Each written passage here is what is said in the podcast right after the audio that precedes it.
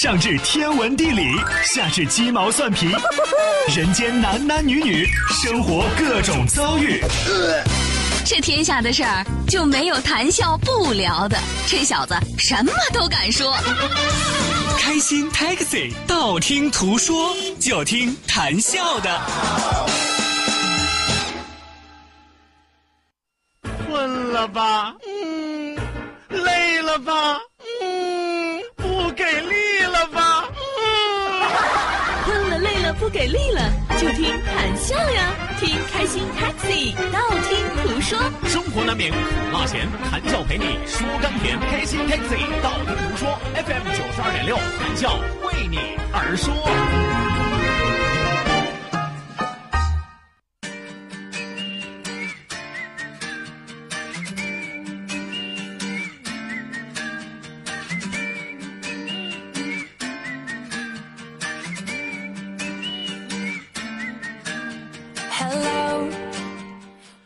他打打打劫，都都严肃点，别给我笑。交出你的烦恼，放下你的脂肪，掏出你的小情绪，通通给我打包带走。我我再一次警告你啊，我每天都让你必须开开心心的，否则的话，我会十分的不开心。打劫，我们是认真的。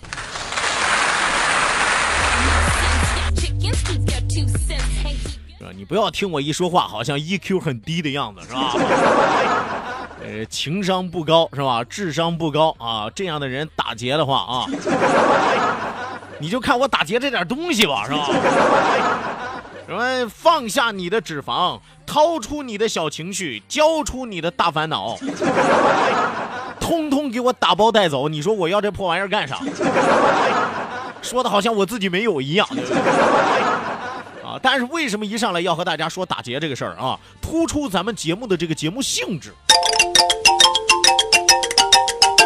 对不对？我经常在节目当中和大家说，我们这档节目最大的功效是什么？能够消除你的烦恼，所以说让你交出烦恼。哎，能够让你哈哈一笑，笑逐颜开，活动全身的肌肉和脂肪，能够帮你减肥，所以请放下你的脂肪。有的时候，人的负面的情绪会左右我们的情绪，会左右我们的情感，会左右我们的性质，怎么办呢？请掏出你的小情绪。所以说，当你把这些乌七八糟、乱七八糟的东西通通打包交给我之后，我是倒了霉了吧？我是。咱不管我啊，不管我，你们只要肯交出来之后，你们只要肯相信我，那你就放心好了。但是我得再一次警告大家，虽然你把这些东西都交出来了，你每天依然得给我开开心心的，否则的话，后果很严重，严重到什么程度？你不开心，我不开心；你若开心，我最开心。所以说，打劫，我们是认真的。来吧，收音机前各位亲爱的小伙伴，有愿意被我打劫的，请举手示意我，双击屏幕六六六。我看有多少朋友愿意被我抢。来啊，自觉啊，自愿的啊，赶紧！我现在盯着这微信平台啊，要是超不过六十个六六六，我跟你说，今天节目不上。我这个劫匪，我自首去，我。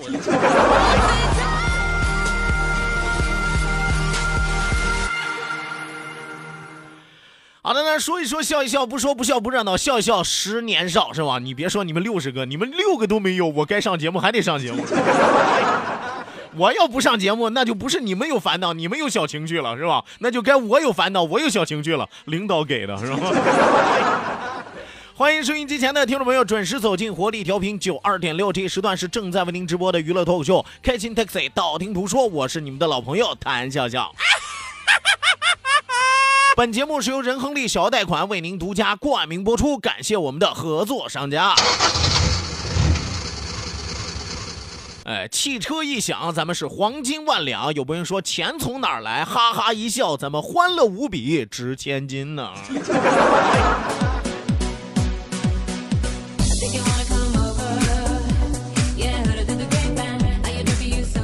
来吧，希望有更多的小伙伴啊，抓紧时间行动起来，发送微信来参与到我们的节目当中来。其实你发送微信的内容，我说句实话，有的朋友说，哎呀，你这档节目从来就没有主题，就不能设个主题吗？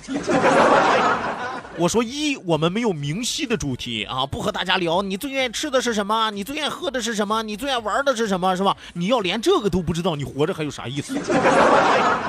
对不对？但是我们的节目又有主题，什么主题呢？每天让大家笑逐颜开，每天让大家哈哈一笑，烦恼全消，这就是我们最大的主题，这还不够牛的吗？所以说，收音机前的小伙伴啊，通通把你所有的负面情绪，把你的不开心，把你的不高兴，当然把你的小脂肪都给我放下，让我们全身心的投入到今天中午的互动环节当中来。呃，一定要记住我们的两处微信交流平台，一处呢是我们九二六的公众微信账号 QDFM 九二六 QDFM 九二六。那另外一处呢是谈笑个人的公众微信账号，谈笑两个字写成拼音的格式，谈安谈笑笑，后面加上四个阿拉伯数字一九八四，最后还有两个英文字母，一个 Z 一个勾，一个 Z 一个勾哦，记住 Z 勾就是正经的首字母。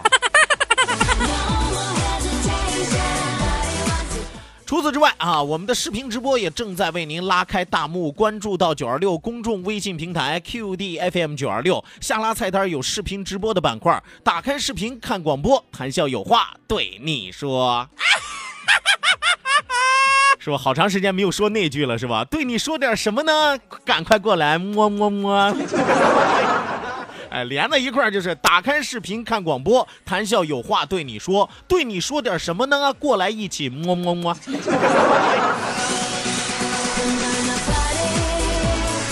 哎，这个摸摸摸完事儿之后，我顿时觉得和你们之间的距离啊近了好多。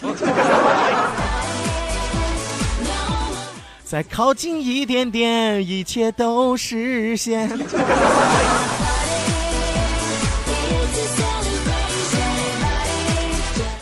感谢微信平台上所有双击六六六的老铁，谢谢你们愿意被我打劫，别报警啊！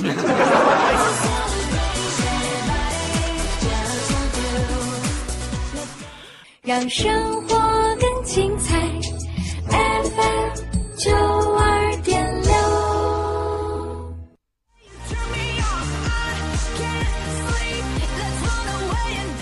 好的呢，收音机前各位亲爱的小伙伴啊，马不停蹄为您送出我们今天第一时段的道听途说，打开历史的书，点亮信念的灯。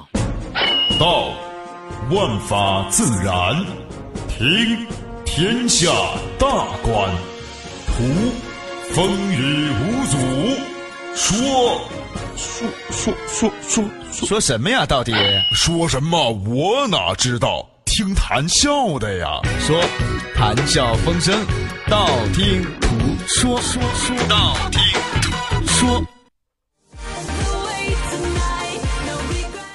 好的，那收音机前的听众朋友，欢迎您继续锁定活力调频九二点六这一时段，打开历史的书，点亮信念的灯。谭笑将继续为您盘点的是中国历史上让皇帝都有所忌惮的六大豪族。哎，什么叫做豪族？就是我们常说的豪门望族啊。这些豪门望族，大则可以动摇国家的根基，小则可以左右国家的命脉啊。所以说，这些豪族啊，牵一发动全身。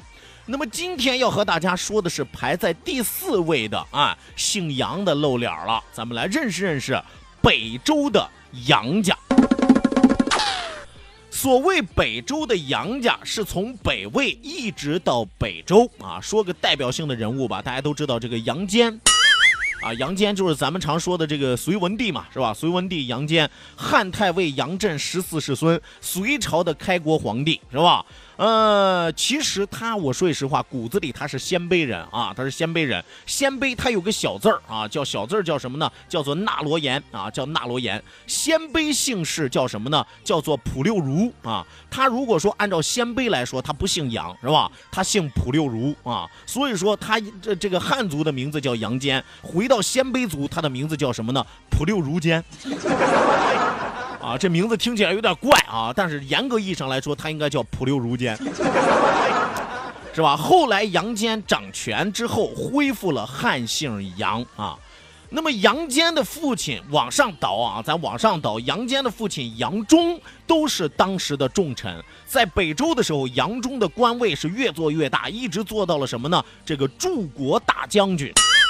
什么叫做柱国大将军？我给大家简单的解释解释，柱国大将军是一种官称。十六国之后。燕慕容垂燕元元年，也就是三八四年的时候，设置了这个官衔啊。那么这个官衔是什么呢？就是咱们常说的吧，就是皇上实在是想让你往上升啊，升不了太上了，是吧？你到了太尉，到了丞相，这就算到头了，是吧？皇上要是再想讲讲你，他就得站起来，你坐他这儿了，是吧？所以说呢，在这个四三一年的时候啊，北魏的太武帝设置了这样一个官职啊，位置在太尉之上。原本太尉就是最高的职位了，是吧？所以说设置在太尉之上，就是比太尉还牛啊，叫做柱国大将军。北魏末啊，又重新给他设置上来了，位置在丞相之上，用以位置的权臣啊，就是把一些功高盖主的啊，我怎么安置你是吧？我给你呃封个什么样的官是吧？这个像像什么太尉呀、丞相啊，都已经满足不了你了是吧？当然到后来慢慢慢慢的这个官职就变成了什么呢？就变成了一个虚职了是吧？仅仅是为了褒奖你的荣誉而已。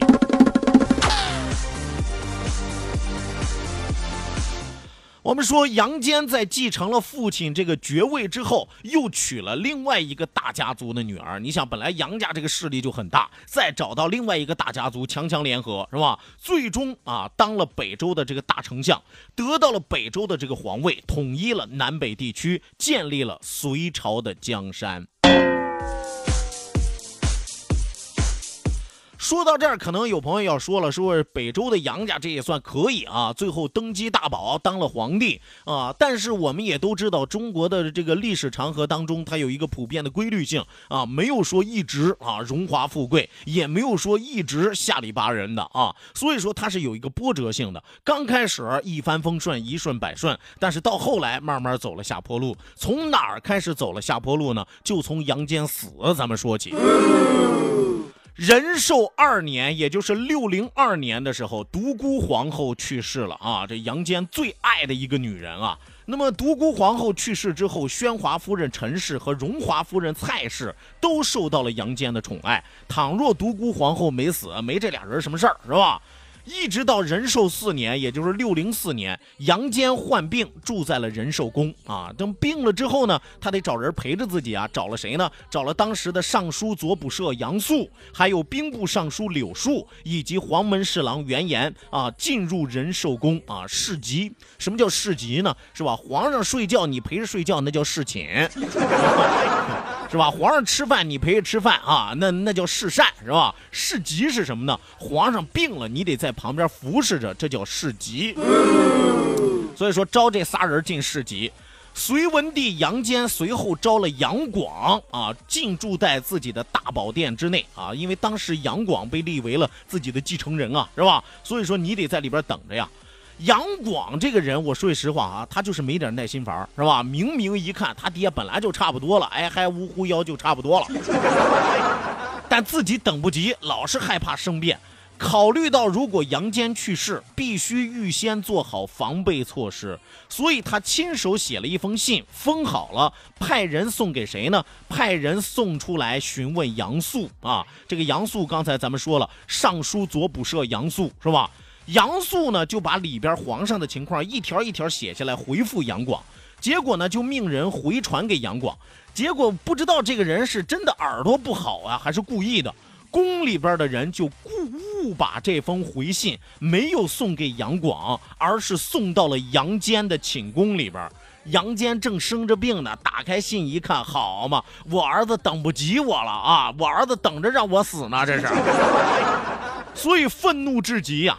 天刚亮的时候啊，就这封信看完了。第二天早晨天刚亮，宣华夫人出去更衣是吧？陪完了皇上，准备穿衣服出去的时候，结果呢又碰上了杨广。杨广咱大家都知道，臭流氓一个。一看宣华夫人出去了，想要强迫他行不轨之事。宣华夫人断然拒绝。宣华夫人说：“你不管怎么说，从辈儿上来说，我是你妈呀，是吧？” 所以宣华夫人拒绝他，才得以脱身。回到了这个杨坚的寝宫，杨坚很奇怪，说：“媳妇儿，你怎么神色不对啊？”问他原因，宣华夫人流着泪说：“说太子无礼，不用多说，就这四个字儿，当爹的知道怎么回事了。好嘛，我这还没死，你惦记上你妈了你。”杨坚愤怒啊，捶着床说：“这个畜生啊，怎么可以将国家大事交付给他？独孤氏误了我呀，是吧？”所以说，他于是叫来了柳树和袁岩，说召见我的儿子。有朋友说，怎么不叫杨素了？废话，他都知道那封信是写给杨素的，知道杨素和杨广之间他两个有关系，我还能再叫他吗？所以说，就叫来了柳树和袁岩，说召见我的儿子。柳树一听说，您是说要把杨广叫来吗？杨坚说不，我要把杨勇叫来。说这句话，大家都能咂摸出滋味来。皇上要改主意了，不想把这皇位传给杨广，想让自己的儿子杨勇来保护自己，甚至说把皇位想传给他。柳树和袁岩出了杨坚的寝宫起草诏书啊，结果杨素知道这事儿，就告诉了杨广。杨广一不做二不休，先把柳树和袁岩抓了起来，关进了大理寺，随后迅速调来了自己的卫兵啊。宫门是禁止出入，并且派宇文述、郭衍进行调度指挥，最后活活逼死了自己的亲爹，自己拿下了皇位。也就从这个时候开始，杨家慢慢走上了下坡路。